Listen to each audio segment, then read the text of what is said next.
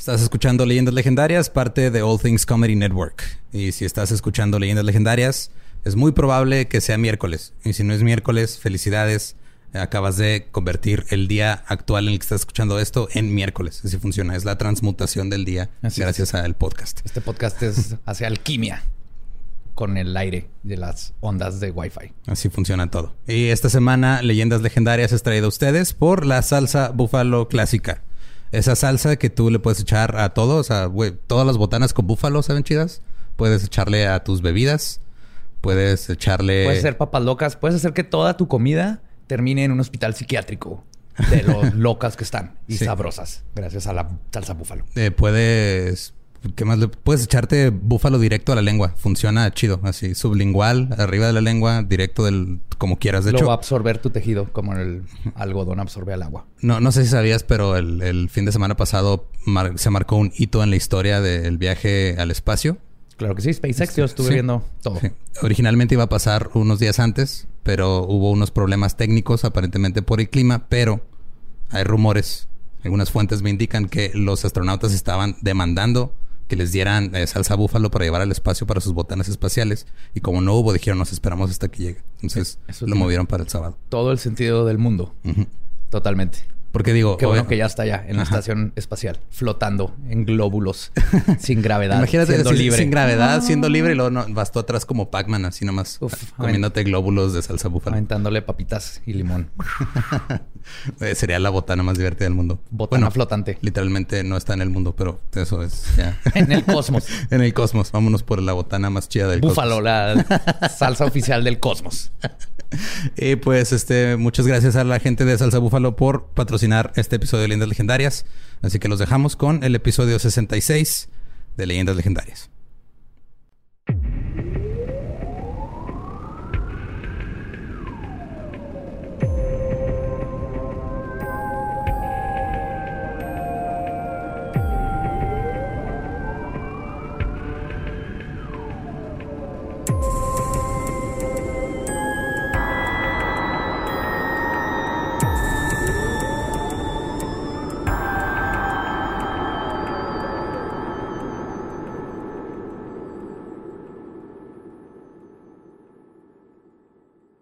Bienvenidos a Leyendas Legendarias, el podcast en donde cada semana yo, José Antonio Badía, le contaré a Eduardo Espinosa y a Mario Capistrán casos de crimen real, fenómenos paranormales o eventos históricos tan peculiares, notorios y fantásticos que se ganaron el título de Leyendas Legendarias. Bienvenidos a otro miércoles macabroso. Como siempre me acompaña Eduardo Espinosa, aquí a mi derecha. ¿Cómo estás, Eduardo? A medio eructo, perdón. y en la silla embrujada, Mario Capistrán. ¿Cómo estás? ¿Cómo andas tú? ¿Todo bien? Muy bien, gracias. ¿Te sientes bien? ¿Todo saludable? Bueno, ¿cómo estás? Yo muy bien, gracias. Qué bueno. Qué bueno que estamos todos reunidos aquí otra vez. Qué parece. Parece que vamos a comenzar a jugar canasta con esa actitud. Bienvenidos al club de canasta. Hoy vamos a seguir el partido que lleva dos semanas. en un asilo, ¿verdad? Sí. Esta semana ya no nos va a acompañar Gertrudis porque la semana pasada la perdimos a causa de un embolio. Eso pasa mucho en los asilos de descanse, Gertrudis. ¿Sí? ¿Sí? pobre Gertrudis, me caía bien. A veces hacía trampa, pero sus galletas, no mames. Sí, pero ya cuando fallece, como que estas cosas se hacen este, vacuas, ¿no? Así, ay, hacía trampa, pero la extraño. Sí, hacía trampa y de vez en cuando comentarios racistas, pero cómo cocinaba chingón. Y besaba bien también. Por eso están hasta la medio madre herpes, de hecho.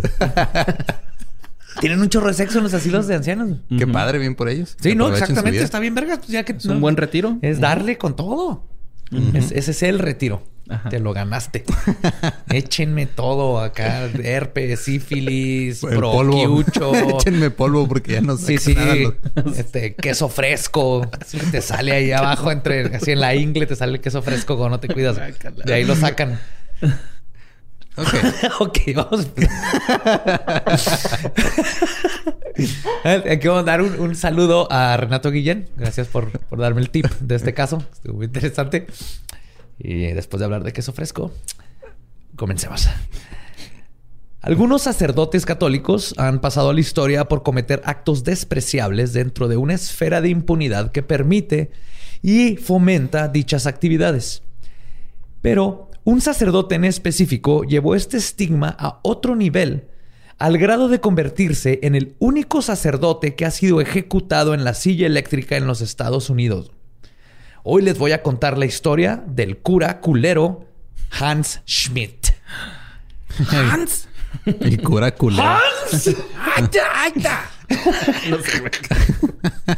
Hans Schmidt. Guten Tag, Gebor. Yo no sé Ich heiße Hans Schmidt. Perdón, no hablo fascista. Fuiste fascista rápido. Metiste ahí a todo un grupo de personas. es que me acordé del meme de... Es que de repente cuando decimos cosas en inglés en YouTube en los comments ponen perdón, no hablo tiroteo escolar. Entonces me acordé de eso y lo llevé al otro nivel. Sí, buen punto. Ok. Pues Hans B. Schmidt nació el 2 de septiembre de 1881 en el poblado de Aschenburg, en Bavaria, Alemania. Su padre era protestante y su madre católica, y ambos tenían antecedentes familiares de trastornos mentales. Desde pequeño, Hans ya mostraba comportamientos extraños. Uno de sus pasatiempos favoritos era pasear, pasar sus tardes en el matadero local viendo cómo mataban y procesa- procesaban a las vacas y a los cerdos. Güey. Le encantaba, güey. Qué Todos bonito los cine, días. ¿no? Era su cine. Sí, básicamente. Además, mostraba una fascinación y devoción profunda por los rituales eclesiásticos, especialmente la parte de comer carne y beber sangre. Al grado de que el pequeño Hans construyó un altar en su cuarto donde pretendía dar misa y los sacramentos. Eh, Eso nunca termina bien. Un Este, pequeño Jim Jones. Aquí teníamos un Jim Jones. Pues eh, más bien en el futuro iba a haber un pequeño Hans Schmidt. Porque Jim Jones fue después, ¿no? Sí, Este güey fue en 1881. 1881. Ajá, sí. sí. Si hubiéramos aprendido de Hans, pudimos haber detenido a Jim. Hans. Hans. Todos sus familiares lo consideraban un niño anormal. Algo que fue confirmado cuando el pequeño Hans decapitó a dos gansos de la familia y luego procedió a guardar sus cabezas en las bolsas de su pantalón donde las cargaba a todos lados como pequeños trofeos. ¿Por qué no te puedes masturbar como niño normal? Porque tienes que decapitar el ganso, no tienes que llevarlo a ese punto. A lo mejor quería accesorios, ¿no? Un collar de cabeza de ganso estaría chingoncísimo, güey. Ah, sí, porque ahí era el- hay ciertas cosas que lo hacen los niños que después terminan haciendo cosas terribles que sí parte dices, ¿y los papás? Eso es valerte madre, ¿no? Ajá, un poquito. Eso no es normal. Hay que darle libertad a los hijos, pero decapitar gansos No, y traer las cabezas en las bolsas. mm. Hans cumplió su sueño de infancia y entró al seminario católico para convertirse en sacerdote. Durante sus dos últimos semestres de estudios fue arrestado por la policía de Baviera, Baviera, cuando lo descubrieron que estaba falsificando diplomas para estudiantes que no habían aprobado. El fiscal a cargo del caso estaba decidido a hacer un ejemplo de Hans y mandarlo a prisión. Pero gracias a un abogado que contrató el padre de Hans, todos los cargos fueron retirados después de que justificó, y cito, deficiencia mental como justificación para sus crímenes. Ok, deficiencia mental, Sí, ¿en sí, qué sí. sentido? O sea, nomás. O sea, de- no, no tienen las facultades para hacer no esto. tienen las o- facultades mentales para saber falsificar expertamente diplomas de... Ajá. Está bien crazy, ¿no? Sí, así fue. Fue como, como la, la defensa de demencia, pero para falsificar documentos. Ok, está bien. Digo, todos hemos estado ahí, ¿no? Todos hemos falsificado ID y los hemos vendido a los compañeros de prepa a 400 pesos. Sí, claro. El- ¿No? los- Con holograma enmicado y todo. Pinche Oye. Lolo, todo- Toda una industria, güey. Güey, es normal, ¿no? Todo el mundo hace eso. de hecho, un amigo mío nos vendía los... Este, vendía eh, acordeones. Porque tenía una impresora bien nueva que imprimía súper chiquitito. Y los podía hacer chiquitos. Órale. Por este crimen, su deficiencia mental, su pasado y su actitud en general, todos los que lo conocían, incluyendo a los otros sacerdotes, dudaban que Hans tuviera el temple moral para convertirse en un sacerdote católico. Pero estas cosas nunca han sido deterrente para la iglesia, así que el 23 de diciembre de 1904, el padre Hans Schmidt fue condecorado como sacerdote oficial por el obispo Kirstein de Mainz. ¿Sí se graduó? Pues al parecer. Y tú y yo no, güey. no. Bien crazy, pero él sí pudo. Sí, güey, qué pedo. Esas, esas cabecitas de ganso, todas las traía, güey, a sus 25 años. No te creas, no sé, no sé, no sé. Pero de todas maneras, este, esta confirmación sigue, sido, sigue siendo cuestionada hasta el día de hoy. güey. Este, incluso sea o no cierto que fue ordenado, años después, cuando platicó con el alienista que lo entrevistó por sus crímenes, en esos tiempos se le decía alienista a lo que ahorita le diríamos un perfilador. Ok. Sí, son los que empezaron a investigar la- las mentes criminales que decía que estabas alienado de la parte natural de tu cuerpo y por eso hacían estas cosas. Entonces ellas eran los alienistas. Entonces, dijo Hans al alienista, y cito, el obispo me ordenó a solas. No me gusta hablar de eso. La verdadera ordenación sucedió una noche después. De rodillas. en el confesionario. Según Hans, San Elizabeth se le apareció mientras él estaba rezando y le dijo, y cito, Te ordeno sacerdote. También traía, Hashtag amén. traía varita mágica también. Sí, traía varita mágica. Obviamente todas las santas traen varita mágica. Entonces, pa- para Hans, eh, ahí fue cuando se hizo sacerdote. Hans luego dice que durante todo el proceso de esto había una luz emanando por todo el cuarto y que fue algo divino, pero que no le dijo a nadie porque asumió que no le iban a creer.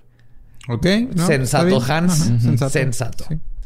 Para O sea, alguien que no, le di- guarda no le digo a- no le dije a nadie en ese entonces, pero ahorita te digo a ti. al alienista. Ahorita ya, De años después, por un este, crimen. después de que me arrestaste por un crimen, te puedo decir que una vez pasó esto y no le dije a nadie. No hay manera de comprobarlo y nada más yo sé. ¿Y te, te- y te conté de los gansos? Eh, ¿Cuáles gansos? Ah, mm, no, ni uno. Ni uno. No, no, nada. Ah, no, no. Para sorpresa absolutamente de nadie que conociera a Hans, durante su estancia en los pueblos de Burgel y Sillingatst, sus sermones durante misa eran, como lo documentaron en esos tiempos, excéntricos.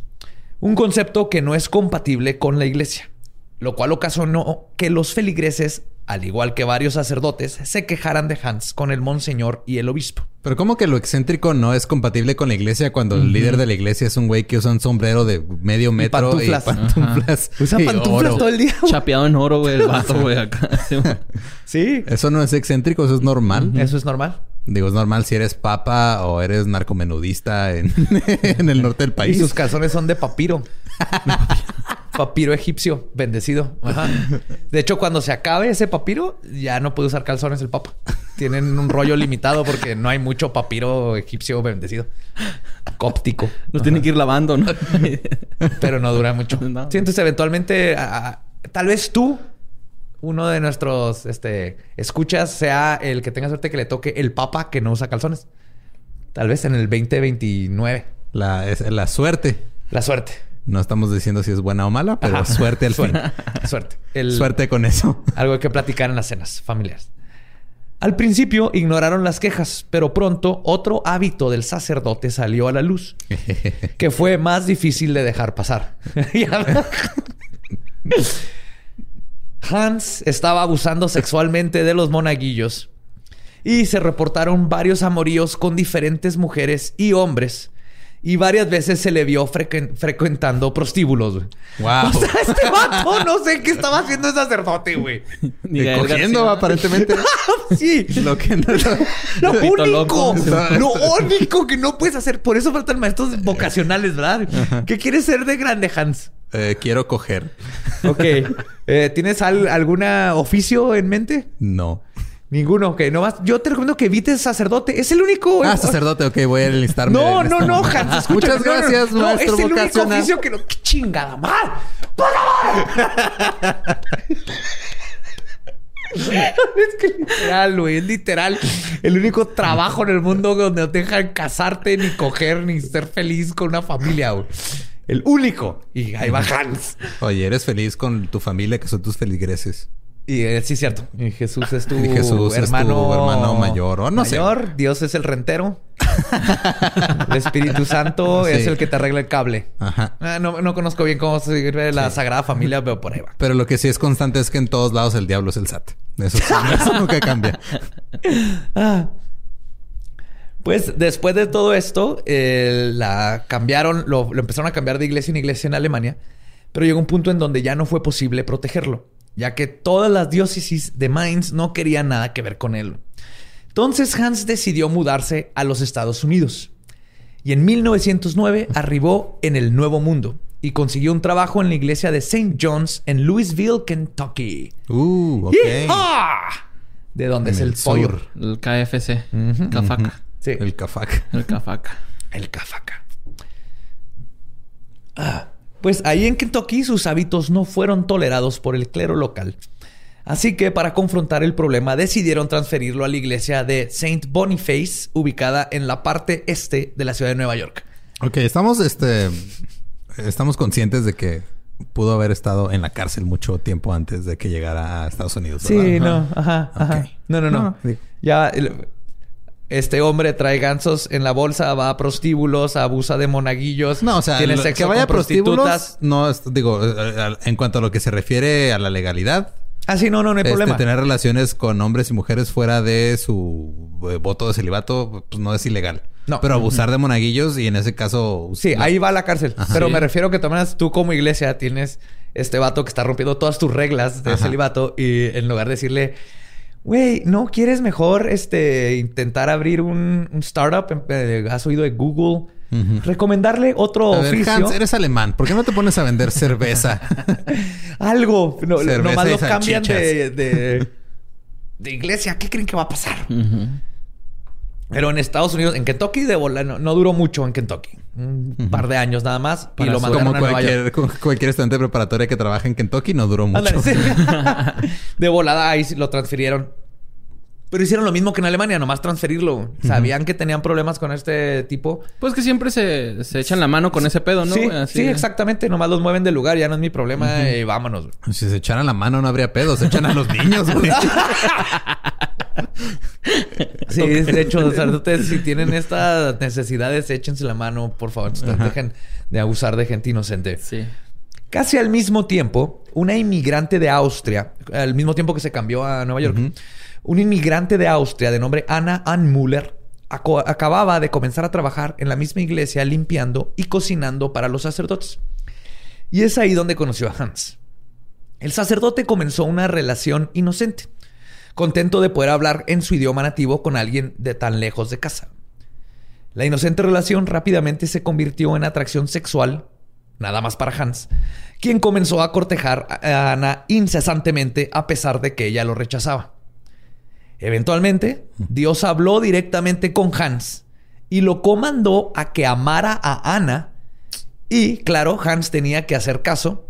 Y con este nuevo decreto divino, Ana finalmente cedió a los avances del sacerdote y los dos comenzaron un amorío. No, Ana. Por ahí, ¿no, Ana? Sí, tuvo, tuvo otra de estas visiones. Sí. Hans, Hans Schmidt. Fue el... acosar está bien, Hans. Soy Dios. Es que mira lo que pasó en el baño, ¿no? Ahí dice Hans en el baño. Ajá, digo, no me equivoco, soy Dios. es como el personaje este de Donald Glover, ¿no, güey? Que es como Michael Jackson. Ah, sí. Sí, así habla, güey, este güey, ¿no? Me. Al poco tiempo, de- fue transferido de nuevo, esta vez a la iglesia St. Joseph's en West Harlem. Muy probablemente esto sucedió porque el clero se enteró de su relación con Ana. Ujú. O sea, pero ya lleva un chingo no han aplicado un Schmidt. O sea, también. El original Me Too. Hans decidió que su amor iba por encima de las reglas de mantenerse célibe. Y el 26 de febrero de 1913 se casó con Ana en una ceremonia secreta que él mismo realizó, güey.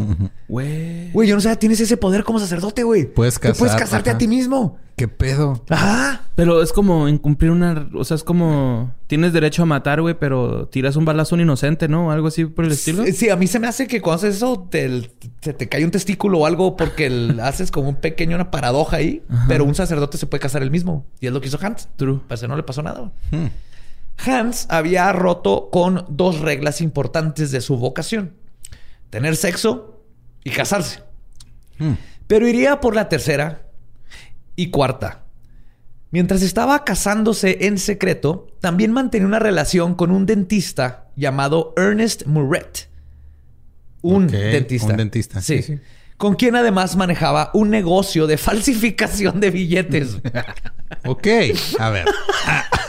Este güey es un criminal completo, güey. Y voy a ser sacerdote. Es su mejor coartada, ¿no? Eh, sí, no mames.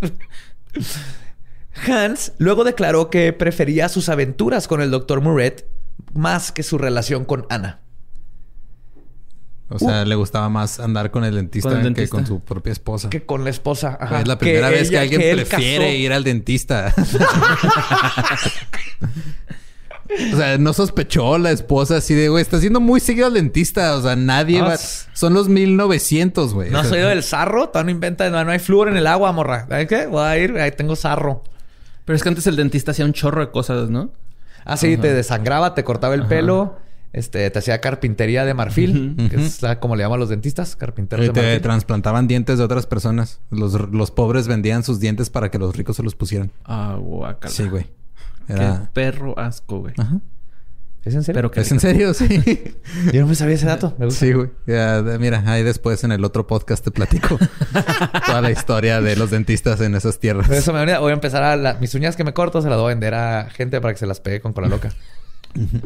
Un día, mientras tenía sexo con Ana, sobre el altar de la iglesia de St. Joseph. Ese güey es bien Me está empezando a caer bien. o sea, de- fuera de los monaguillos, ahorita estuviste un rockstar. Sí. Mientras ve a Jesús crucificado los ojos, ¿no? Así, güey, en la mesa, güey. Como American Muere Psycho. Sí, güey. no mames. ¿Qué pedo con este Sí. cabrón? Acuéstate en el altar, te voy a consagrar, morra. Sin vino. Ay, güey, no. Cuerpo de Cristo, toma el cuerpo de Hans. Hans. Mientras estaban teniendo sexo en el altar, Hans declara que escuchó otra orden de Dios. Vente adentro. Estoy tomando la pastilla, ¿no?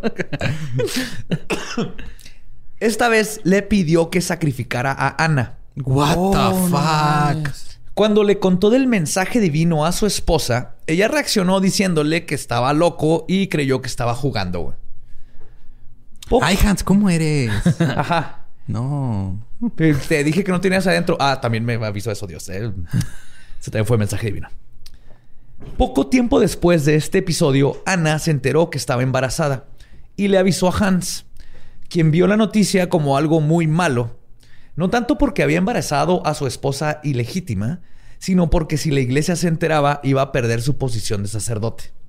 O sea, aquí sí ya vio al bebé como algo que verdaderamente iba a poner en peligro su vida de rockstar, básicamente. Qué pedo.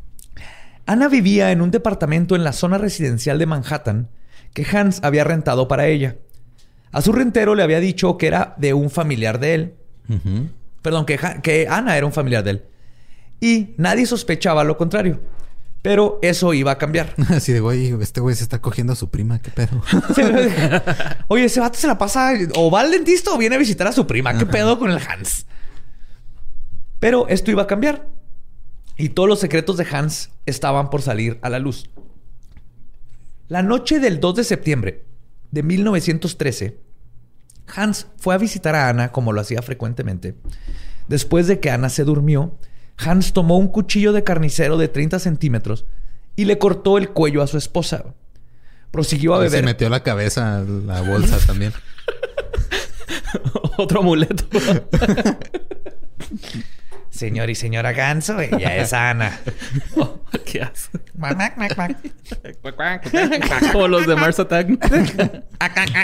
Entonces agarró, le cortó Le, el la- cuello. le cortó el cuello, prosiguió a beber su sangre What? y a abusar sexualmente de ella mientras se desangraba. güey. O sea, básicamente él todavía estaba viva cuando Hans Es que se estaba bien calientito, ¿no? Sí, por la sangre acá. Así como que...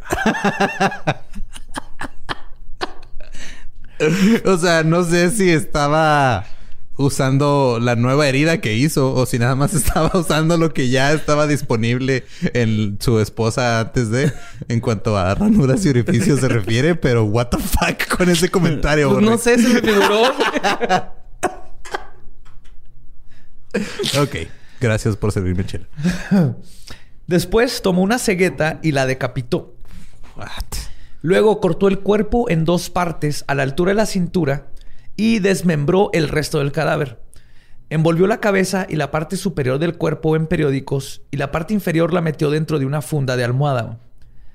Amarró en cada paquete una piedra de esquisto color verdoso. Es un tipo de piedra. Vamos a ver, por algo la menciono.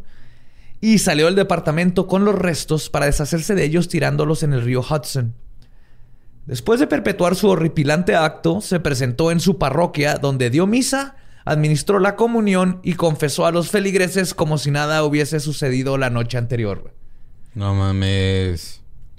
Tres días después, el 5 de septiembre, dos niños que estaban jugando en la orilla del río Hudson, pero del lado de Nueva Jersey, encontraron un paquete. Al abrirlo descubrieron el torso superior de una mujer decapitada. Al siguiente día, a unos 5 kilómetros río abajo, en el municipio de Weehawken, fue descubierta la funda de almohada que contenía la parte inferior de la víctima, junto con tres pistas muy importantes que ayudarían a los detectives a resolver el crimen. Las piedras. Esa es una. Una piedra. Lo más. Dos cabezas de ganso.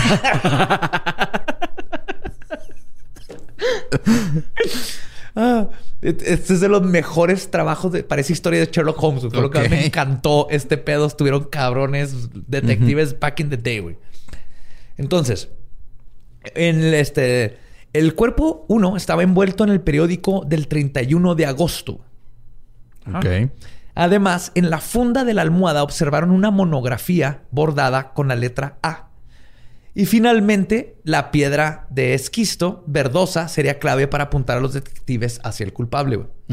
Verán, a pesar de que el cuerpo fue encontrado en Nueva Jersey, el esquisto es un tipo de piedra que es encontrada en Manhattan y rara vez se puede ver en Nueva Jersey. Así que la... O ni esa piedra quiere ir a Nueva Jersey. No, nadie quiere ir a Nueva Jersey. Así que la jurisdicción del caso fue entregada a la división de Manhattan, quienes comenzaron su investigación. Entonces de ahí todo empezó bien, güey. Los de Nueva Jersey dijeron, esto no pasó aquí. Tomen Manhattan, esto de seguro es de su lado. La autopsia de las partes del cuerpo reveló que estaban investigando el asesinato de una mujer menor de 30 años, de alrededor de un metro sesenta de alto y que pesaba entre 120 y 130 libras. También reveló que la mujer había dado a luz prematuramente poco antes de ser asesinada. Oh, fuck. Sí, o sea, que estaba embarazada. ¿Y el bebé? Con una vaga idea de la apariencia física de su víctima, los detectives ahora tornaron su atención a la mejor evidencia que tenían, la monografía. La letra A en la funda de la almohada era bastante distintiva. Además, encontraron que dentro de la funda estaba la etiqueta con el precio. Y con estos datos, los policías del condado de Hudson pudieron rastrear la fábrica en Newark donde se enteraron que ellos le vendían exclusivamente a un solo vendedor de muebles llamado George Sachs. Uh, de Sachs Fifth Avenue. Sí. El detective a cargo de la investigación, Joseph Furrot, visitó la tienda de muebles ubicada en el 2782 de la Octava Avenida, pero Sachs le informó que no recordaba cuántas ni a quién le había vendido fundas de almohada. Así que el inspector Furrow decidió revisar los recibos de venta uno por uno. Y una fecha le llamó la atención. El 26 de agosto, solo cinco días antes de la fecha en el periódico que encontraron junto a la víctima, Sachs había vendido un colchón, almohadas y fundas. Este Van Dyke, quien había pedido, ah, perdón, a un Van Dyke. En el recibo decía Van Dyke quien había pedido que la llevaran, que le llevaran las cosas a un departamento en el tercer piso, en el 68 de la avenida Broadhurst. Ok. está súper Sherlock Holmes este pedo, está bien pergas. sí, está. Cuando arribaron, el propietario les comentó que habían rentado ese departamento un Hans Schmidt, quien a su vez lo había adquirido para un familiar. Cuando los detectives entraron al departamento, se toparon con una escena escalofriante que eliminó cualquier duda de que habían encontrado su escena del crimen. No mames. Las paredes y el piso estaban salpicadas de sangre, Además, se notaba que alguien había intentado limpiarlas, ya que encontraron un cepillo desgastado y seis barras de jabón en el lavabo. Si hubieran estado en México mineral, y hubieran compa. usado jabón sote, esto no hubiera pasado. Ya, el jabón sote es... es- Nomás lo derrites tantito. en el jabón sote debería ser un lábaro patrio, güey. Neta. Fuera de...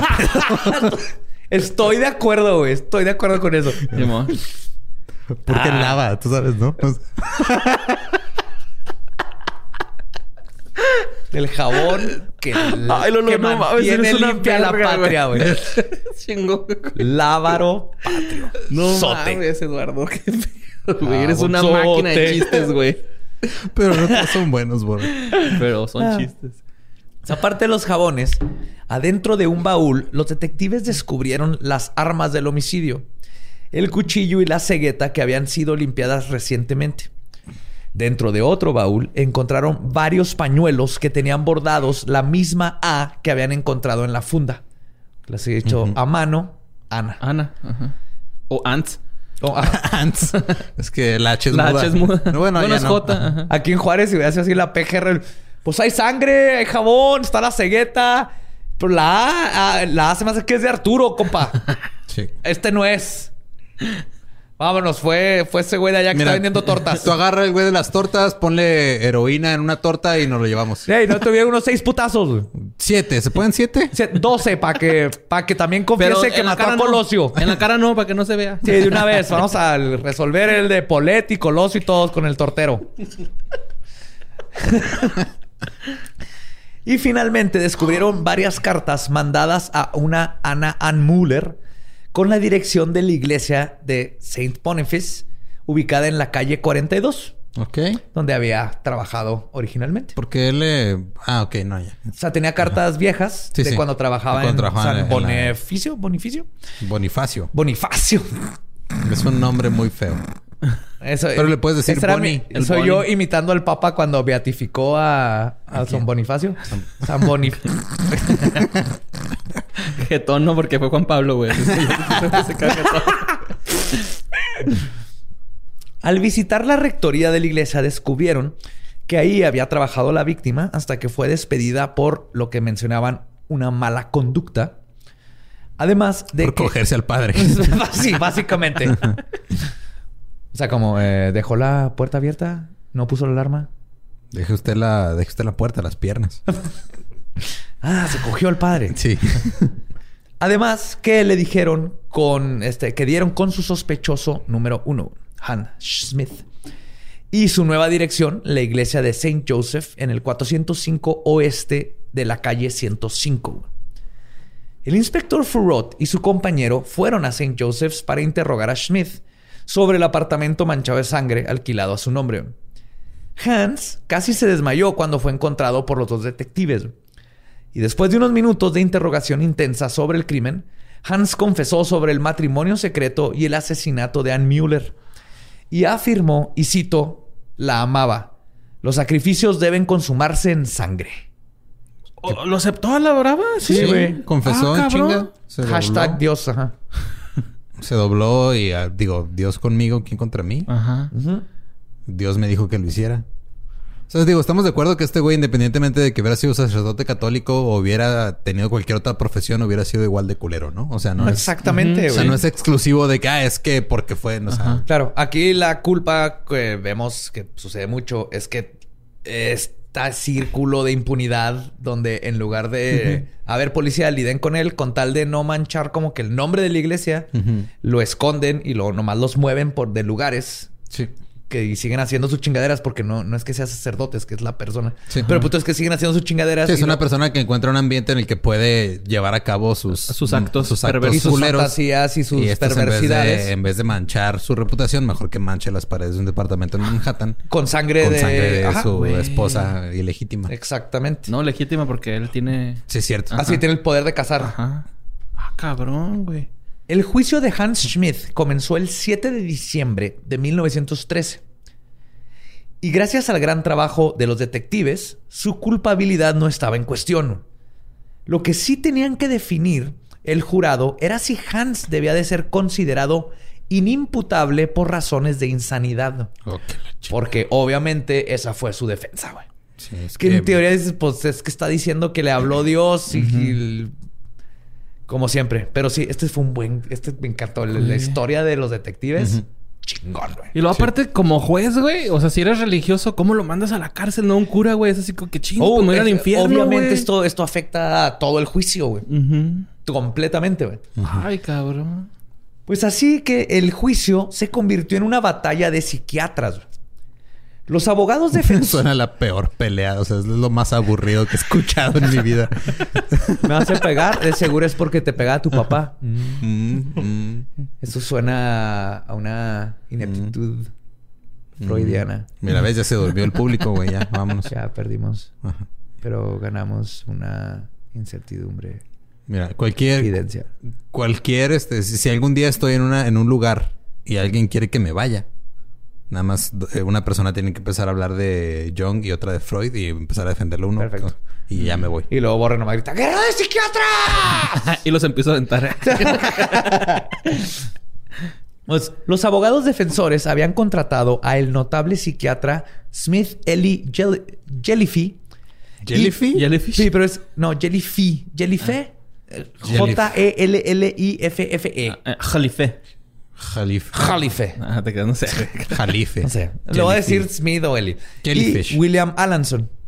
Para comprobar que su cliente sufría de problemas mentales y que había sido consumido por una, y cito, lujuria sangrienta. What? Se lo Sí. juré sangrienta suena a película de ficheras. Sí, básicamente sí, suena y es lo que creen. O sea, es de que ves sangre y ¡ah! te excitas y ¡ay! no te puedes controlar. Y el no nomás Calientito es lo que les estoy diciendo, güey. Se siente calientito, güey. Y te, y te calienta. Ajá. Te transfiere ese Eso es lo que Cuando te sacan Hans, sangre sí se siente, güey. Acá el tubito se siente en calientote. Sí, pues si te descalabras. Sí, con razón, con razón se, ta- se tardan un chingo en sacarte sangre, borre. Pues se te va toda la sangre al pene, güey. Se esconde ahí, ¿verdad? Y le escondes. Como te van a sacar sangre y le escondes. Ajá. No. Como no van a sacar. Acá está toda. Ay, guárdala. Joaquín. Así se llama Joaquín. En mi Joaquín. higo. Pues la lujuria sangrienta es una patología de la cual, según los expertos en estos tiempos, Hans sufría. Por el lado de la fiscalía, es que este güey se quiere coger a su mamá con sangre. Esa era la psiquiatría en esos, en- Eso en, es. en esos tiempos. Sí. Y como de niño no vio el cielo por dos días y entonces se le para al revés. ¡Qué perro! Y, a ver, ¿cómo y se por te eso para al revés? se- Pues se te se le- mete, te sale por el se culo. así sale como cola de. Saiyajin, güey. y por lo tanto tiene que reintroducirlo y se toca el Perineo. ano y eso lo hace homosexual, lo cual es una desviación que todos sabemos. Ah, 1800. Qué bueno, que la, 1900. qué, qué bueno que la psiquiatría ha avanzado tanto. Quiero que, pero sí 1910. quiero que se acuerden eh, No, pero ya esto 1881 fue en y ahorita es 1900. 1900. 1900. En el juicio ya es 1913, algo así dijiste, ¿no? 1100. Ah, Pero además quiero que se acuerden que la psicología y psiquiatría eh, empezó básicamente como que... Es que todas las disciplinas. Igual hasta que la medicina. güey. a todas ver, esas, ah, ahorita creemos que esto funciona. El útero se cae. Ah, resulta que no. Perdón por todas esas décadas de estar chingando. La psicología y la psiquiatría también. Y todavía, por eso siempre hay que... ah, no que tomamos- tomarlo con calma. Con calma, exactamente. y- Todo esto son ejemplos de... Nos reímos de cómo pensaban antes, pero hay que pensar que, que De que se 10 van a reír años de que 10 se van a reír. ajá. Mm. Como yo digo que de la quimioterapia, en Y de la 20 años a, van a decir... ¿Por qué Eh, estamos ¿Por qué se están inyectando veneno estos pendejos? Así como nosotros decimos, ¿cómo que se desangraban para curar? Ajá. Sea, Ese tipo de cosas. La psiquiatría no se salva tampoco. Pero bueno, por el lado de la fiscalía, los psiquiatras William Mabon y Carlos F. McDonald. Ese nombre se me hizo loco. Carlos McDonald's. McDonald suena como. Carlos McDonald, güey. hi- hijo de latina y, pa- y padre escocés. Sí, que ha, ha de hacer el pinche whisky más chingón Sí, y las hamburguesas más ricas, güey. Chichi así del sabor. Hamburguesa marinada con whisky o algo así. Qué rico. Uy. Hans Smith, con sus supuestos delirios y alucinaciones, había contado una historia extraña y perversa de sentirse sexualmente excitado por la sangre desde toda su vida. Durante su examinación, Jellyfy y William, que, quien tenía una ampolla en el dedo, decidieron probar esta parte de la historia. Pincharon la ampolla con un alfiler y le presentaron el dedo con una gota de sangre a Hans, quien se enfureció apropiadamente con lo que los psiquiatras consideraron manifestaciones fisiológicas, pupilas dilatadas, etcétera, que posiblemente no podrían ser falsificadas. Está mamando, ¿no? O sea, claro que estaba mamando. Luego, se prendió acá. No, estaba mamando. Ya sabía que era lo que querían. y estos güeyes era su. Vamos a ver. Este, este es su método científico, güey. En el juicio, con total certeza, adelantaron un diagnóstico del tipo paranoico de demencia precoz, que era como le llamaban antes a, lo que ahora se conoce como esquizofrenia. Ok. Fuera que de todas maneras, él no tenía esquizofrenia, pero e, eventualmente la demencia precoz, porque empezaron a decir, demencia precoz es algo que se empieza a desarrollar en la adolescencia. Sí, sería, o sea, sería, eh, es como la demencia senil, pero antes de tiempo, ¿no? ¿A eso se referían? Sí, y, lo, y lo que empezaron a considerarlo eventualmente se convirtió, por ejemplo, la esquizofrenia, por lo general empieza en la adolescencia con ciertas cosas, entonces eventualmente ya no se dice demencia precoz, pero en esos tiempos sí. Ahora es el equivalente a lo que se dice esquizofrenia y cambió mucho cómo diagnosticarla, obviamente. Sí. Pero mientras tanto, Mabon y McDonald sospechaban que toda la historia de insanidad por parte de Hans era falsa, güey. Porque, y quiero que se acuerden que, imagínate, estos dos profesionales eran súper, este, el jellyfish y todo eran reconocidos, güey. El medusa. sí, y ellos estaban diciendo, con la, eh, defendiendo a un hombre por matar a una mujer. Y lo que, lo que se me hace curioso es cómo, a, qué nivel llega el ego, ¿no? A qué nivel es de que yo estoy correcto a huevo y no me importa que suelten este vato por un asesinato, pero mi ciencia es la más chingona que la tuya. A diferencia, Mabon y McDonald, que sospechaban todo esto, decían, para empezar, estaba en el récord que confesó haber comprado el cuchillo y la cegueta el 31 de agosto. Para luego meterse sigilosamente al cuarto de Ana, degollarla y mutilar su cuerpo. Todo esto indicaba premeditación y no una, y cito, furia rabiosa incontrolable. Es un buen punto. Claro. Además, el inspector Furot declaró que cuando le preguntó sobre la precisión con la que hizo el desmembramiento, Hans dijo que había estudiado algo de medicina antes de ser sacerdote. Que probablemente es mentira, y lo más lógico es que aprendió a diseccionar cuerpos observando cómo lo hacían con los animales y los gansos en el matadero cuando era niño. Él vivió. Pues con el pollo, ¿no? El pollo le, buscas así como que la articulación para cortarlo. Eh, igualito, exactamente. Al menos. Pero esta información hizo que el inspector, el inspector indagara más sobre el pasado de Hans y descubrió que además de ser sacerdote, este asesino había tenido una carrera de hacerse pasar como doctor para hacer abortos y tenía un negocio de falsificaciones y había sido constantemente reubicado de iglesia en iglesia por todo el mundo por sus actividades sombrías. lo cual es, que neta cuando, cuando no existe el internet tienes tiempo para hacer un chingo de cosas, güey, la neta. Sí, es que en esos tiempos, güey, imagínate, en esos tiempos estás en Juárez, Ajá. vas a Delicias y llegas, ¿qué pedo, cabrón? Me amo caja, caja verde, sombra, sombra puta. Mucho gusto. Soy sombra puta. ¿Cómo estás? Bien, ¿Todo bien? Bien, bien, No, no hay, no hay Ines, güey. No, no, no, hay Ines. ¿Estás dudando que me ha, que me apellido sombra puta? No, no, me viste raro. Te reíste mi apellido. No, no, no. Ay, es el apellido de mi familia, culero. No me ¿Eh? Pues mucho sombra puta y vendo cabezas de ganso. Me da dos, pero ya déjame. sí, pero así de fácil era pretender ser quien eras, güey. No había identificaciones, no había nada. Pero, güey, a mí no me alcanza el día para hacer una cosa y este güey anda falsificando chingaderas, abortando gente, matando a su esposa. ¿Qué pedo? Pero obviamente todo esto comprueba que es alguien que está Que sabe bien, güey. Sí, güey. Sí, pues es, que es la, la coartada perfecta, ser cura, ¿no, güey? Así como que nadie dudaría de ti en esos tiempos. Para nada, sí, claro. Ahorita en estos, pues ya. Ahorita es la peor. Ahora cuidado. de hecho, ahorita. De hecho, esa regla de. Ahorita sería la mejor coartada para tener sexo con mayores de edad. Nadie lo esperaría de ti. Yo digo que acabándose la cuarentena hay que mantener la sana distancia con sacerdotes ya para siempre, güey. Eh, Dos metros de distancia. Me da un chingo de risa, o sea, porque se me hace bien ingenioso y al mismo tiempo ridículo que estén usando pistolas de agua para echar agua bendita, güey, porque sí, no, sí, mames. sí, sí. ha pasado. O sí sea, están bautizando niños bautizan así. Este, o sea, se me hace no sé, güey, es como el, el sello así es en una imagen plasmas todo lo que está absurdo en el mundo ahorita. Sí. Sí, yo les doy crédito porque dicen estas. Yo lo que imagino es: dicen, si mi bebé se muere sin estar bautizado, se irá al limbo. Entonces que le disparen con una pistola, con agua bendita, porque la bendición se mantiene en el aire con el disparo, no hay problema. Pero al mismo tiempo es una persona que dice, pero no estoy tan pendejo como para creer que no se puede contagiar mi bebé y por eso no quiero que se acerque a otras personas. Entonces este balance de entre absurdo y creencias y ciencia que son es, esas cosas que nunca, o sea, nunca pensé ver en mi vida. Y cuando la vi, estoy en un momento en mi vida en el que tiene sentido, güey. Eso es lo más cabrón de todo. O sea, es algo tan absurdo que tiene sentido en el momento en el que estamos viviendo Totalmente de acuerdo. El güey haciendo gárgaras, no el padre, güey. echándole la pistola. no, no se enferma. Pues con estos antecedentes presentes, Mabon y McDonald decidieron hacer su propia prueba psiquiátrica para comprobar que Hans no era más que un manipulador y que merecía ser sentenciado con todo el peso de la ley.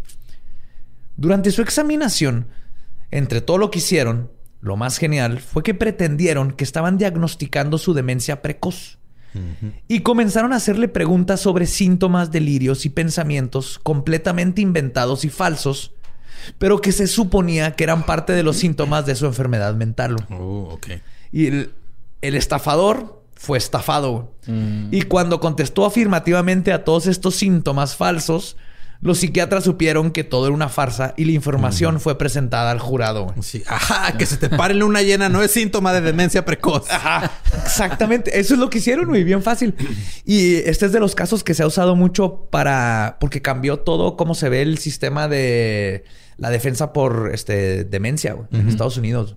Ok. Porque es bien difícil, porque básicamente se, se basa en que estás demasiado loco para saber si hiciste algo, si estabas consciente que estaba mal lo que estabas haciendo. Pero eso es muy complicado diferenciar entre el bien y el mal. Hubo un, un, juez en esta, uno de los jueces aquí dijo una frase que dice, si una madre cree, porque, porque tiene un problema mental, que Dios le pide que mate a su hijo y lo mata, ella, para ella está bien pero mató a un niño, ¿no? Y de todas eso se tiene que castigar. No quiere decir que porque ella no, no sabía la diferencia entre bien y el mal. Si hizo todo. Sí, no van a llegar así. Ah, ah, es que Dios te dijo. Ah, no hay pedo. No, no. Ah, no, entonces sí, Ahí echaron el bote de basura. No hay pedo. Ahí, no los, ahí no los llevamos ahorita. Entonces que esto abrió todo una, este, una reforma para cómo se hacía la defensa. Que todavía es un problema muy grande, güey. Pero el punto es que el juicio se extendió por 23 días. Y aún y con las pruebas de los psiquiatras, Mabon y McDonald, el testimonio del inspector Furrot y todas las pruebas físicas que apuntaban a un crimen cometido con alevosía, ventaja y premeditación, el diagnóstico erróneo de los psiquiatras Jellyfy y Alanson lograron convencer a dos de los jurados, provocando un voto de 10 a favor de la culpabilidad y estos dos en contra, haciendo lo que se conoce como un hung jury. Es un jurado. Un jurado que no, llega a un veredicto. No llega a un acuerdo este, unánime. Unánime. Y después de 36 horas de deliberación, el capataz del jurado, William Ottinger, visiblemente exhausto, le dijo al juez Foster, y cito, Su señoría, hemos votado muchas veces y se votó igual en la primera votación que en la última dejando al juez ninguna otra opción que declarar un juicio nulo. No mames. Sí, o sea, no, con dos que no se convenzan. ¿Ya? No, digo, no mames que dijiste de Juan en vez de dejando, pero. pero también lo demás estuvo cabrón. Ah. Pues uno de los miembros del jurado que estaba en contra de encontrar a Hans culpable, William McAuliffe, luego afirmó y citó: Los otros días estaban dispuestos a absolver al acusado por motivos de locura. Excepto que temían que lo mandaran a la cárcel de Matewan y saliera como Thaw, otro criminal que había salido. Entonces pensaron que lo único que podían hacer era enviarlo a la silla eléctrica. obviamente aquí había un conflicto entre que no sabían cómo juzgarlo, la única opción era la silla eléctrica o no. Y el abogado defensor, después de este desmadre, pidió al juez si se podía bajar los cargos de asesinato en primer grado a segundo y de esta forma evitar la silla eléctrica y así lograr que los dos que, este, que los dos que se abstuvieron por la razón de que no querían mandar a su muerte a un sacerdote, porque esa era su razón, güey. Porque sabía, creían que se iban a ir al infierno por matar a un sacerdote, güey. pudieran ponerse de acuerdo. Entonces, en segundo grado, su sentencia pudo haber sido otra, güey. Ok. Ahorita la opción era o lo mandamos a, la, silla, eléctrica o lo soltamos. No mames. Perdón, o lo mandaban al, al hospital psiquiátrico, Ah, donde tenían la- los otros tenían miedo de que lo soltaran. Entonces, en resumen, los, los días que lo querían, este, tenían miedo de que luego saliera y tuviera sí, era o, pedos, porque no, porque aquí no había la opción de mandarlo a prisión. era o lo matamos O lo matamos o psiquiátrico. Ok. Y entonces le dice el, al juez, ok, vamos a darle la opción de segundo grado y entonces lo podemos mandar a prisión. Y ahí no van a tener miedo de que se escape. Y ya pueden todos votar de que... Y los dos estos que no quieren matar a un sacerdote, todos contentos. Pero el juez de Lehanty rechazó la propuesta y declaró que el Estado volvería a juzgar a Hans Schmidt. Este nuevo juicio, juicio comenzó el 19 de enero de 1914 y Hans decidió cambiar su estrategia. Sabiendo que por lo menos 10 personas del jurado no le habían creído sus falsos síntomas de esquizofrenia, decidió ahora ser honesto con lo que había sucedido. ¿Usaron el mismo jurado? No, otro. Ah, ok. Pero como que el primero fue, Ajá, fue, su open cáliz, mic. ¿no? Fue el cáliz. Fue su open mic. Fue su open mic. Voy a calar una declaración. Ah, no, no les gustó, no les gustó ese chiste de la esquizofrenia y cómo Dios me dijo que la matara. No, ok. Eso es todo lo que tengo para probar. se bajó, se bajó del estrado. Sí, cuando vayan a un open mic y, y, y- y un comediante no de risa, fíjense cómo se despide. Sí. No, eso es todo lo que tenía para probar esta noche. Sí. Muchas gracias. Pues escribió una declaración jurada estableciendo que era su confesión y que su ahora afinada esposa, Ana, en realidad había muerto cuando intentaron abortar a su hijo con seis meses de gestación. Eran seis meses. Y añadió que no había trabajado solo, sino que habían varios cómplices. Y Hans estaba tan convencido de sus poderes de persuasión que les dijo a sus supuestos cómplices que él se echaría toda la culpa por el crimen y que convencería a todo el jurado que estaba loco y así lo regresarían a Alemania después de ser encontrado inimputable. Qué pedo. Esta es su güey. nueva historia, güey. Ajá. Eh, ah, no, no, era yo un chorro de compas y luego, pero son mis compas, entonces yo me eché la culpa y por eso inventé lo que estaba loco para No, no, ayudar a mis compas. No había visto una peor modificación de nuestra Sí, original desde. Spider-Man 3. Cuando metieron a un güey que de repente era el que mataba al tío Ben. No mamen, o sea... Gracias, Topher Grace, por arruinar una película. Y una de las cosas encontradas en la examinación forense le daba algo de credibilidad a esta nueva confesión. Se había determinado que una hemorragia uterina era más compatible con la causa de muerte que el corte en el cuello. Pero aún así, ¿Cómo, cómo? No entendí eso. O sea, que se, se desangró por el útero antes Sí. de... O sea, fue lo que la mató. en- ma- era probable. Ajá. en vez de la degollar. No. Sí. Pero de ¿Qué todas maneras estaba de... está muriendo entonces. Pues es que la pudo haber degollado. El punto es que aún y cuando hubo este... Una hemorragia. una uterina. hemorragia uterina. güey. No había forma de comprobar ni que Hans hubiese tenido cómplices, ni que la extracción del feto haya sido como parte de un aborto o nomás la degolló, le abrió y le sacó al bebé que nunca se ha Ah, ¿Es encontrado. lo que te decía ¿Y el bebé? ¿Dónde quedó? ni la cabeza ni el bebé fueron encontrados jamás. Se lo comió, yo creo, ¿no? Probablemente para cómo es este No güey. sé. Pero el punto es que él no comprueba nada. Obviamente se deshizo el bebé. Tampoco podemos saber si la, la mató abriéndole el útero y sacándole el bebé y luego la degolló. Lo que sabemos es que la cortó en pedazos. Ajá. Eso no Yo es digo, normal. o sea, haya hecho lo que haya hecho en el orden que lo haya hecho, de todos modos es una culerez horrible lo que hizo. Exacto, güey. Inclu- incluyendo O sea, ya que no lo que- culparon para... Aquí ya está diciendo O sea, que, hizo un detalles. aborto y no le aventaron ese cargo también, güey. Ya enfocarte en detalles, ya es, no mames, güey. O sea, ve lo que hizo. o sea, Con uno, ¿no? Mató a una persona y la descuartizó. Y luego era su hijo, ¿verdad? Era su hijo y era su esposa y... y si es un aborto, ¿por qué la cortas en pedacitos y lo te haces ahí en el río, güey? Mientras Sí, tienes a tu sea, amante Sí se, la dentista. comió, se lo comió el bebé, güey, estoy seguro. ¿Quién sabe qué hizo, güey? No sé. Pues esta vez el aparte, jurado... o sea, y aparte dejó una almohada sin funda, güey. O sea, Qué asco, toda babiada. y luego se queda así toda amarilla por el sudor, ¿no, güey? Ah, Pues esta vez el jurado no se mostraría dudoso del motivo y la intención del crimen.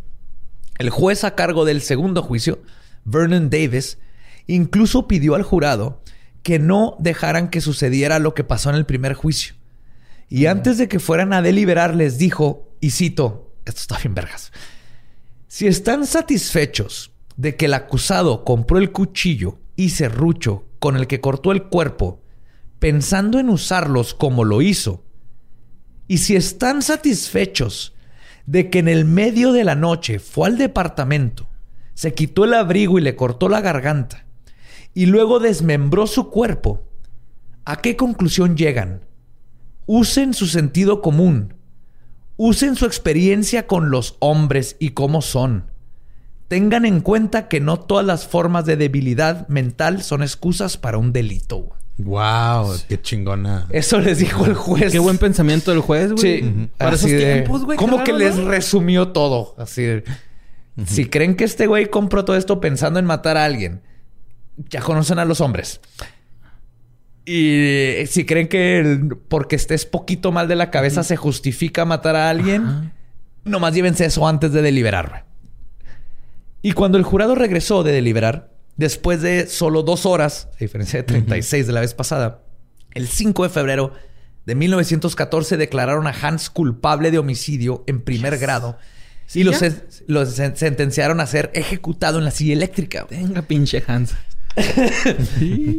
Casi exactamente dos años después, y tras una serie de apelaciones fallidas, el 18 de febrero de 1916, dentro de la notoria prisión Sing Sing en Nueva York. Oh, Sing Sing.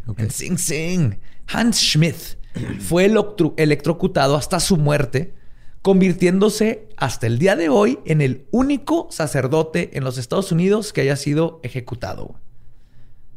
Pero la muerte del cura culero no es el final de la historia. No te pases de mamón. Verán, después de su ejecución, los detectives, hijos de puta madre, son unos chingones, güey. me inspiran. No, no, está bien. Los detectives continuaron investigando el caso. bien emocionado yo, güey.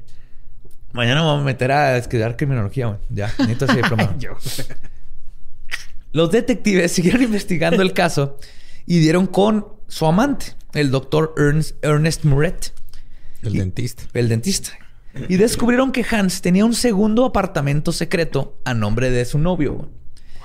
Dentro de este departamento encontraron una máquina para imprimir billetes de 10 dólares que equivalería, e, equivalentes, serían equivalentes. Serían lo mismo que.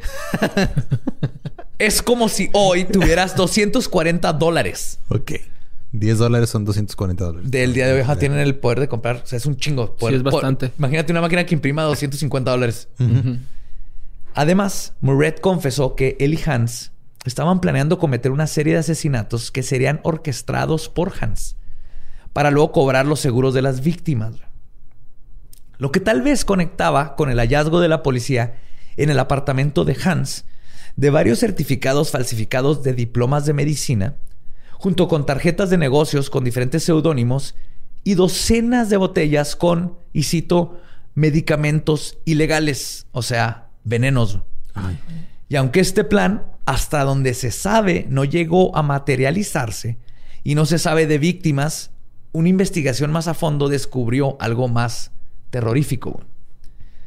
Siguiendo los pasos del cura culero, los detectives visitaron la iglesia donde había trabajado previamente.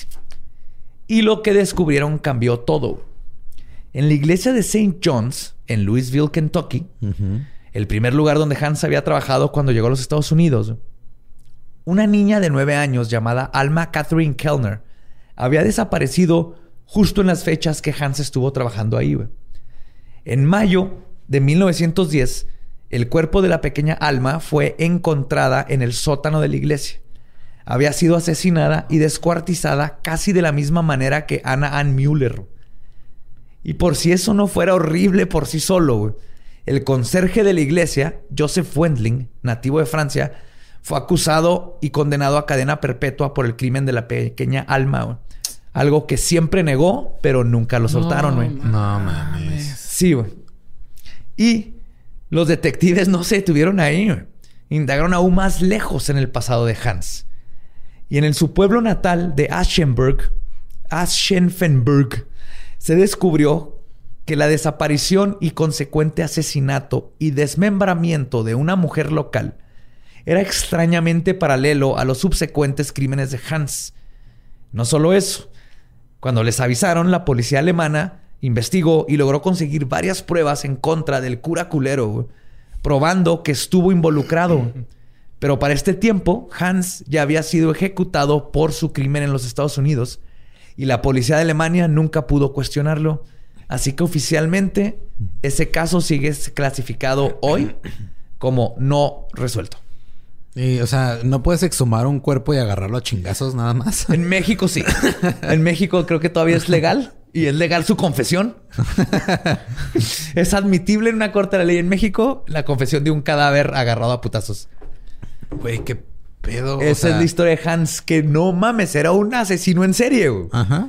O sea, cuando sabes lo de que mató así a Ana, dices, su primera vez, está raro que supo cómo cortar, tal vez fue que aprendió, pero todo este patrón, y estos son nomás los tres que se les descubrieron al final. Debe de haber más, ¿no? Deben de haber muchos Pero más. pobrecito el conserje, el conserje no la tenía. Siempre, le, siempre es culpa del conserje, güey. Es que el conserje es el que sabe de Freddy Cougar.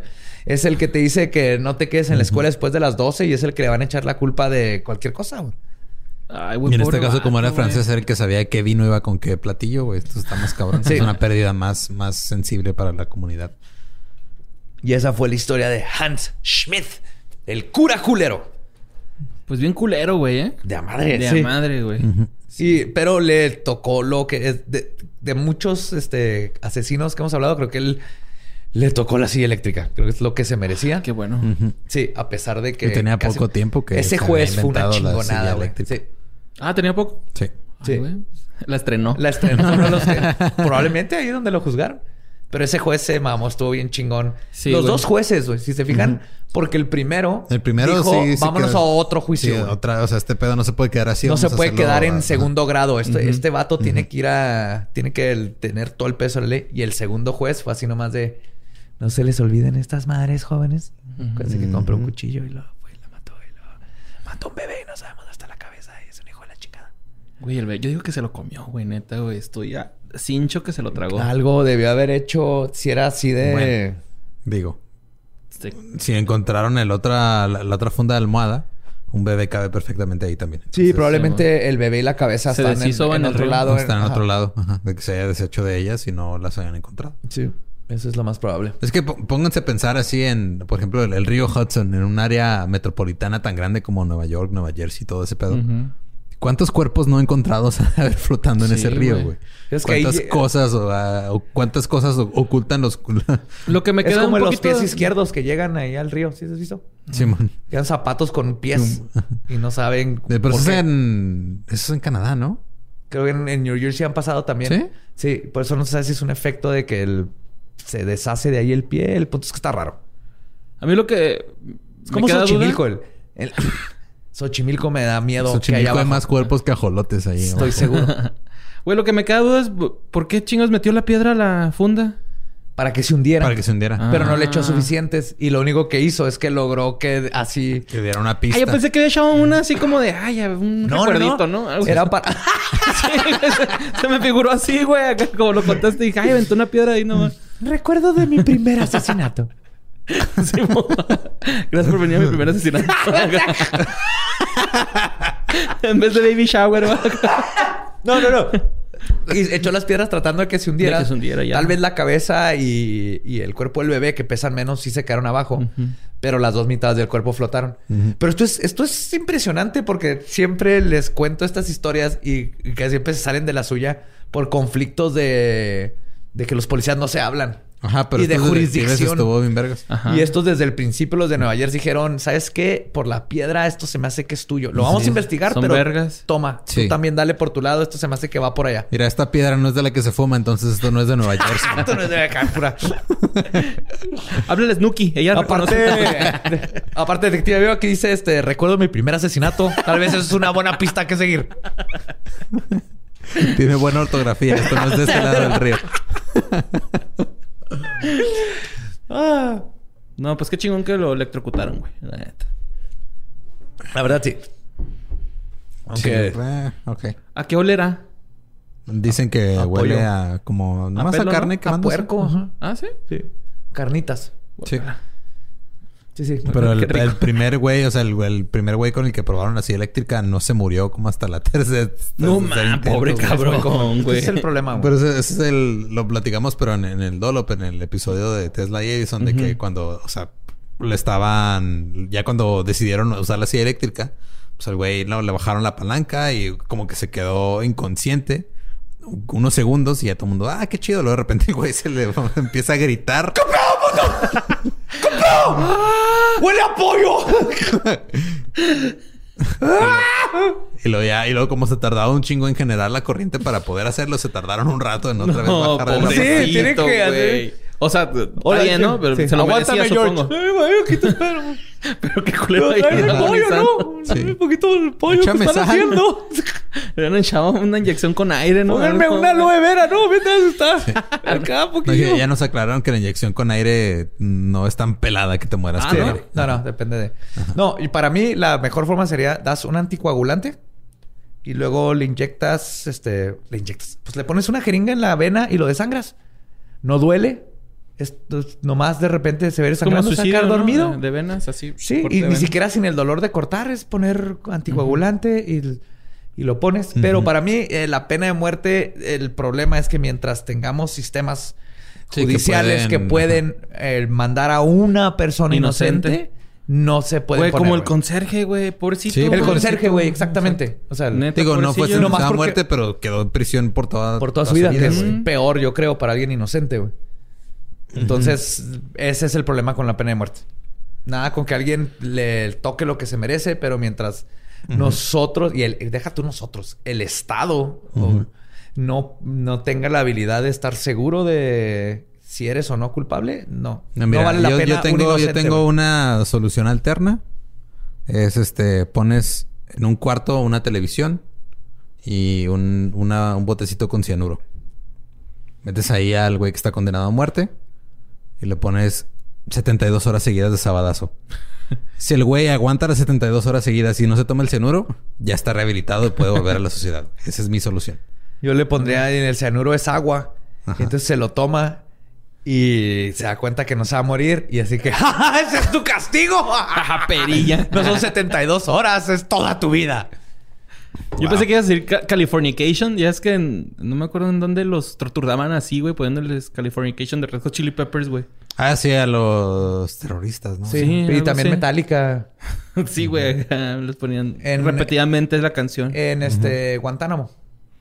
Vaya de Guan- Guantánamo, en Guantánamo Cuba. Bay. Pues qué culero, ¿no?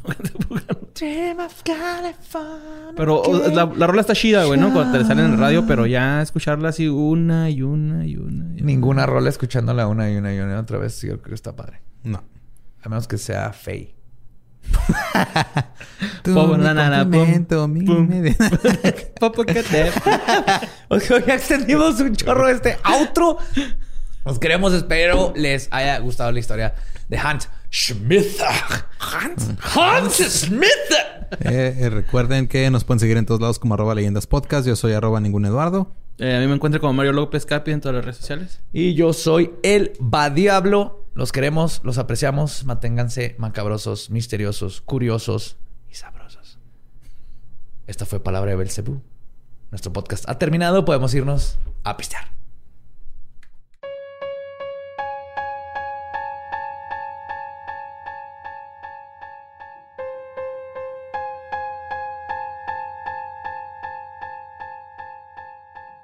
Y esa fue la historia de Hans Schmidt, el cura culero.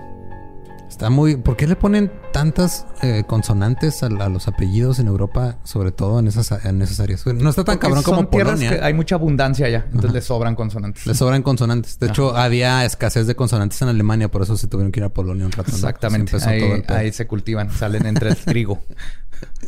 Pero en fin, esta semana les queríamos platicar sobre una disque posesión que pasó en Tonalá, Jalisco. Eh, pero pues luego pasaron más cosas. Entonces, lo único que tenemos que decir es este. eh, probablemente, o lo más seguro es de que sea una persona con problemas eh, psiquiátricos que necesita atención médica y la están sacando de contexto. Eh, obviamente las velas que estaban ahí en el baño eran porque tal vez también alguien de la casa tenía problemas digestivos que lo hacían cagar muy culero. Y sí, porque tiene colgados los calzones también ahí, ¿no? Sí, los calzones no son de un rito satánico, es de que tuvo un accidente. Ahí lo único satánico que estaba pasando con esas velas era el cacástarot, que es cuando te da una cruda horrible y huele. Tú sabes cuando huele a cacástarot. De cuando lavas tus calzones con, con pantene, ¿no, güey? Nunca lo han aplicado, güey, que se quedan sin jabón. Con shampoo. Sí, y no, sí, quedan, sedositos. está, padre. quedan con rizo definido. Güey. y no hay símbolos satánicos ni ritualísticos. No hay nada, ninguna semblanza a algún rito o mucho menos una posesión. Lo que hay es amarillismo. Una sola fuente, un video que al parecer le pusieron una voz arriba. Eh, no hay forma de comprobar absolutamente nada que nos lleve a decir que esto fue posesión. En fin. Y luego también está pasando otra cosa que alguien me preguntó que si esto era Helter Skelter. Eh, no sé, pero siento, bueno, mi opinión es que es algo que se iba a romper, iba a pasar. Y lo que se necesita, ahora es justicia para George Floyd y todas las víctimas que han pasado por algo similar. Exactamente. Pero también otra cosa que nos estuvieron pidiendo que mencionáramos, un chingo es Anonymous. Y Badía es experto en Anonymous. No, no soy experto en Anonymous. No, tú dijiste, güey, desde que, baja, o sea, ¿Te has presentado en conferencias? Este, Tengo una máscara de Anonymous, eso sí.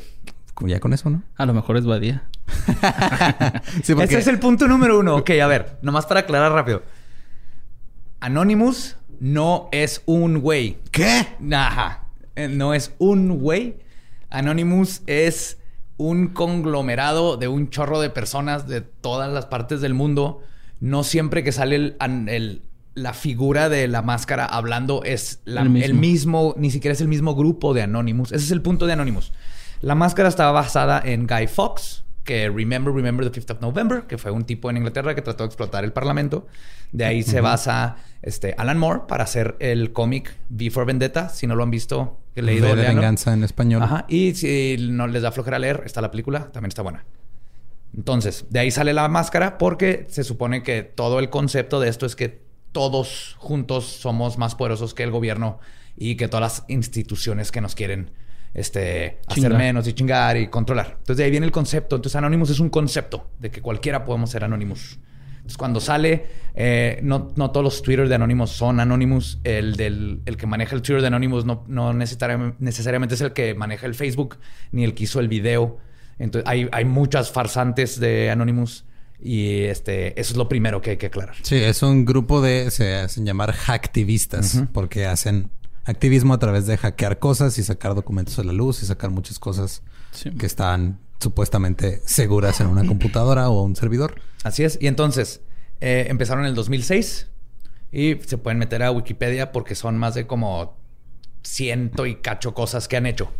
Pero entre el del 2006 empiezan y lo que hacen normalmente es que cuando ven alguna injusticia, van y ya sea que se meten y sacan este, videos que comprueban lo contrario de lo que la institución o el gobierno está tratando de decir. O en la primavera árabe ayudaron un chorro con el internet, sacando información, este, sacando información mala de, pues no mala, información verdadera que hacía ver mal al gobierno, que estaban este, escondiendo. Y ahorita lo que acaban de hacer es que sacaron este, información sobre varias cosas. ¿Sí te acuerdas cuáles eran? Eh, una tiene que ver con Epstein, la familia real y Donald Trump. Ajá. Otra tiene que ver con... Sí, la de Trump este fue una... Está, una demanda... Bueno, tuvo en la corte. Con Jeffrey, ¿no? Sí. A él y a Jeffrey, una muchacha de 13 años, este, los demandó por violación y tortura y un chorro de cosas. Entonces, obviamente, con el dinero hasta hicieron que, eso nunca saliera a la luz, pero Anonymous lo encontró y lo sacó. Entonces sacaron esa. Sacaron también algo de relacionado a todo lo que está pasando con George Floyd. Ah, sí. Amenazaron que ya tienen videos y van a sacar más. Porque esto es un problema sistemático en Estados Unidos, el abuso policial y la brutalidad policíaca. Y entonces van a sacar videos de especialmente ahí, este, cuando donde pasó lo de George Floyd en Minneapolis. Ajá, Minnesota. Minnesota. Minnesota, sí. Sí. Este ha pasado un chorro. El dicho, el tipo que mató a Floyd tenía 12 demandas por brutalidad policíaca. Había matado a otro afroamericano, a un, latino. americano, a un latino. Ya tenía su reputación. Sí, y seguía trabajando. Entonces Anonymous lo que hizo es que hackeó la pues a la policía de ahí y les quitó videos para que, ah, sí, si ustedes siguen protegiendo a estos criminales vestidos de azul, yo voy a sacar los videos para que se evidencie todo el este abuso sistemático. Y luego le también, puso rolas chidas, ¿no? También en la pues, radio. pusieron ah, Fuck the Police en el radio, güey. no mames, eso está bien cabrón. Vamos a hackear el radio de la policía y poner Fuck the Police. Por ejemplo, también Anonymous se metió en este en el Deep Web para, para páginas que necesitas el browser de Tor para este, encontrar y tumbaron, no nomás tumbaron, consiguieron la información de un chorro de pederastas y les tumbaron sus páginas de pederastía. ajá.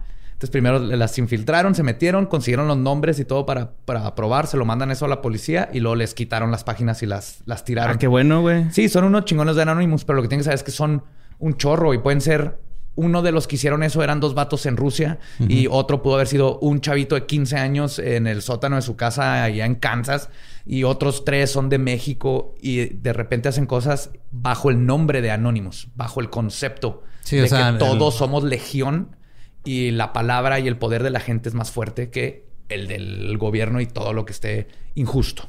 Sí, y de hecho es, es eso, o sea, es Anonymous es un, es un concepto. Es así como tú estás tomando una figura, una representación y, la estás usando para este. Que Anonymous no es lo mismo que Wikileaks. No. O sea, este, son movimientos. o sea, son similares, pero no es lo mismo. Este, de hecho, sí hay veces que de repente como que sacan información similar o una que complementa a la otra, pero ya el, fundador de Wikileaks sí sabemos quién es, el güey estuvo en Ecuador, el güey este... Sí, es refugiado, ¿no? Ahorita. Sí, man. Y de hecho también el concepto de Anonymous tiene que ver con que esta idea de Alan Moore de que las ideas son contra balas. Entonces no puedes detener el, un concepto. No puedes detener Anonymous. Si arrestan a uno de los vatos de Anonymous, es un tipo. Y va a seguir ahí, ¿no? Sí, porque no, no es un grupo organizado que esté ahí sentado y se junte los jueves a tomar té y planear a qué pedras van a chingar o ah, ¿no? qué hacer. Ah. Lo que sí no sacó Anonymous, lo que sí no sacó Anonymous, este, fue un video de niños en la casa de Epstein. Tampoco sacó un video de un tipo saliendo encuerado saliendo del castillo de Buckingham. es un promo de una serie. de The Royals. Ajá. Ahí está en Vimeo. Búsquenlo. No, ese es falso. Tampoco dijo que mataron a Paul Walker, a, Vichy y a ellos por no. No lo dijo a Anonymous. Y no lo dijeron, mucho menos lo dijeron en este nuevo leak que salió el, estos días, la semana pasada. Entonces, hasta ahí, eso es que en grandes rasgos anónimos. Si quieren saber exactamente qué ha hecho, está en Wikipedia, ahí viene todo lo que han hecho. Y en Facebook busquen Anonymous, hay una página que tiene 11 millones de seguidores, esa es la buena. Ahí es donde subieron el video nuevo, donde están hablando de lo que le van a hacer a la policía. Entonces, ese sí fue un video de ese Anonymous. ¿Sí? Acuérdense, no, no es un grupo, no es un güey, no es Pati Navidad. Es un concepto. bueno, no sabemos. Puede que sea una de... Pero sí, exactamente, es un concepto. Entonces, ahorita hay que tener mucho cuidado con toda la información falsa que está saliendo por todos lados y todos los golpes del que se están agarrando de lo que salió de los leaks de Anonymous y que están poniendo que fue esto y el otro y el otro. No estamos diciendo que no es cierto lo de Epstein y que ese video no sea real. Y este, el de los Royals del tipo encuadrado en Buckingham, ese sí es un comercial. Pero los otros videos no estamos diciendo que no son reales, nomás no los sacó Anonymous y no fueron parte de los documentos que acaba de sacar el grupo, que tenía mucho sin hacer nada. O sea, estaba inactivo. Que fue, fue lo que sorprendió. Entonces, estuvo curioso porque nosotros hemos seguido de 2006 que empiezan. Sí, ya. Yo me acuerdo la primera vez que salieron fue de what the fuck, güey. Esto está, bien pasando? Sí, sí, empezaron partiendo madre. Y lo, lo, más cabrón, así llegaron a la punta en, en, el, en la primavera árabe. Ahí ayudaron un chingo porque el gobierno les está quitando el internet y les está sí, pues, Irán lo que hizo fue tumbar la red. O sea, no, no estaban dejando que saliera información ni que entrara. sí, y Anonymous se encargó de sacar información y ayudar. estuvieron bien chingones y luego de repente se apagaron un rato y ahorita como que es hora, salen cuando lo necesitamos. Son los activistas que necesitamos, no los que nos merecemos. Oh. sí, pero sí. Oye, ¿el de Michael Jackson sí es neta? También. esa, la, el audio de la llamada sí es neta, pero eso ya había salido hace mucho. ¿A poco? Nunca lo he visto. Tampoco. O sea, ahorita lo que están haciendo están sacando todos los videos de conspiración y teorías de conspiración o videos de adeveras, pero son viejos y se lo están atribuyendo a Anonymous. Oye, ¿ya, ¿ya se entraron en la serie de Jeffrey Epstein? no, pero el podcast. Está bien chida, güey. Neta está. Sí, ya sé, no he tenido chance, pero. Neta, güey, te saca de pedo acá. Dices, ay, cabrón, no mames. Ajá, sí. Escucha Sí, maduré un poquito, güey, después de ver eso. El podcast Sí, eh. The Mysterious Mr. Epstein también está. Son ocho episodios. Wondery. De Wonder. Está también así de. "Oh, qué Sí, feo". güey, neta, te, va que se te apachurra bien caro en el corazón. Sí, acá. totalmente. Te da miedo. Si eso hizo ese vato allá en, en un lugar Ah, donde hay, sí, hay güey. leyes. Imagínate en, en lugares como Latinoamérica donde Sí, todavía es más fácil pagar por Ajá. este impunidad. Si te dan ganas de llegar a repartir vergazos, güey, esa isla neta acá. Así, a diestra y siniestra, la neta acá. Mochar huevos, güey, la Sí. neta. la neta. El, entonces, esos son los que... Ah, faltó el de la princesa Diana. Ese sí Ah, dijo sí, Anónimos. ajá. Que la princesa Diana estaba investigando casos de abuso sexual y recopilando evidencia justo unos días antes de que chocara y se muriera. Eso sí lo sacó Anónimos.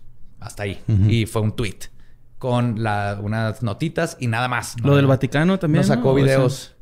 No, le No, del- preguntaron ajá, que si tenían algo del pero Vaticano. No han sacado nada. No, Ah, y lo único que dijo Anonymous fue algo así como que, uff, de esos también tenemos. Ah, ok, ok, ya. Pero no sacaron absolutamente Todavía no, pero ya No. amenazaron de que van a sacar, ¿no? Entonces- Pues nomás dijeron que tenían información. Ajá. Pero, o sea, este... eh, sí, es lo que está pasando es de que están agarrando como que cualquier cosa que quieran decir que es cierto y, y no, no- estamos a, a 20 minutos de que salga alguien diciendo que la marcha anti-AMLO, bueno, la marcha en carros anti-AMLO de hace unos días también la sacó Anonymous. Entonces, tengan cuidado nada Sí. más con, con lo que le atribuyen a Anonymous porque no todo es cierto. Exactamente. Eso es todo lo que tienen que hacer. Son esas cosas lo que sí sacó Anonymous, todo lo demás, nomás googleenlo poquito, dense cuenta de dónde es. Este, y si no lo encuentra, pues sí, síganos tagueando, porque de todas maneras ahí voy a estar contestando. Hoy duré una hora de mi vida contestando individualmente un mensaje sobre el comercial de Buckingham de The Royals, porque alguien puso el video diciendo que era y le fui uno por uno diciéndoles. Es un comercial, es un comercial. Hasta que me di cuenta que esa no es una vida y no había desayunado. Entonces dejé de hacerlo.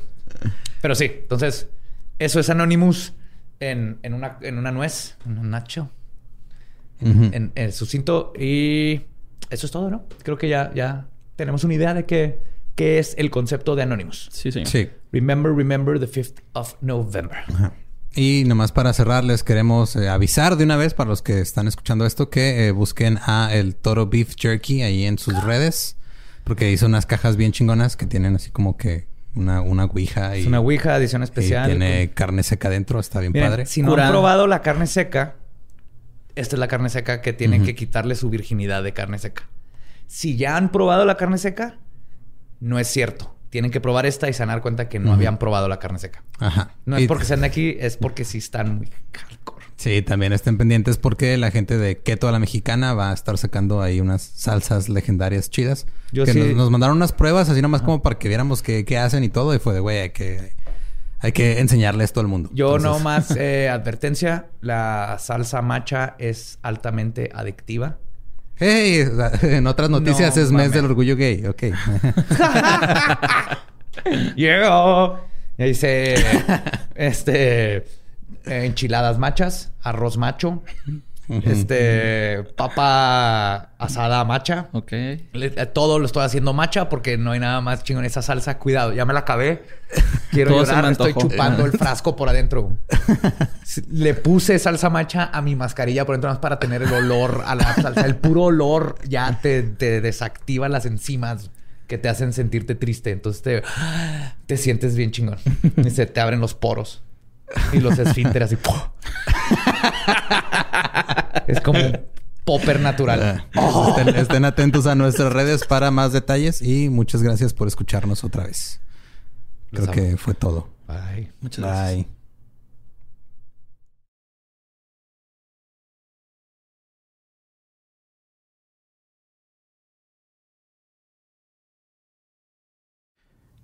Hey, ¿qué tal? Soy Lolo de Leyendas Legendarias y les quiero dejar un pequeño adelanto de nuestro nuevo podcast. Estás escuchando El Dolop, parte de All Things Comedy Network. Este es un podcast de historia americana en el que cada semana yo, Eduardo Espinosa, le contaré un suceso histórico americano a mi amigo José Antonio Badía, que no tiene idea de qué se va a... Ok, lo bueno es que, el tema. No, lo bueno es que nada más te trabas cuando lees, ¿verdad? Sí, sí, sí. No, no cuando voy a decir una línea que he dicho ya como cuatro o cinco veces.